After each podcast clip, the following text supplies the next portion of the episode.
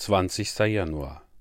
Denn worin er selbst gelitten hat, als er versucht wurde, kann er denen helfen, die versucht werden. Hebräer Kapitel 2, Vers 18. Ein altes Sprichwort sagt, die eine Hälfte der Welt weiß nicht, was die andere lebt.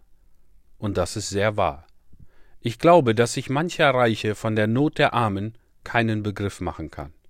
Er kann sich nicht vorstellen, wie es ist, wenn man für sein tägliches Brot hart arbeiten muss. Aber unser Herr Jesus Christus kennt unsere Bedürfnisse. Versuchung und Schmerz hat er vor uns erduldet. Krankheit ertrug er, als er am Kreuz hing. Müdigkeit versteht er, denn er saß müde am Brunnen zu sich ha.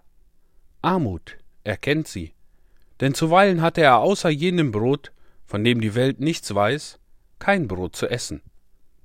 Obdachlos zu sein, er kannte es. Denn die Füchse haben Höhlen und die Vögel des Himmels Nester. Er dagegen hatte nicht, wohin er sein Haupt legte. Lieber Christ, Du kannst an keinen Ort gehen, wo dein Heiland nicht vorher gewesen ist, die Örter der Sünde ausgenommen.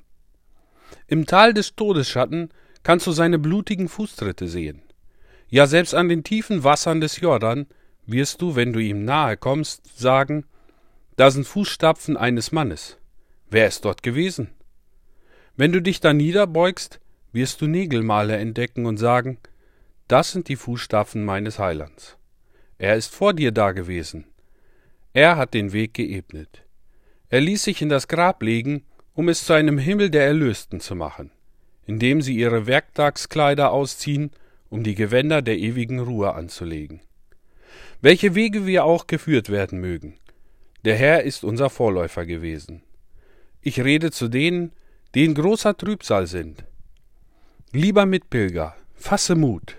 Christus hat den Weg gebahnt und den schmalen Pfad in die königliche Heerstraße des Lebens umgewandelt.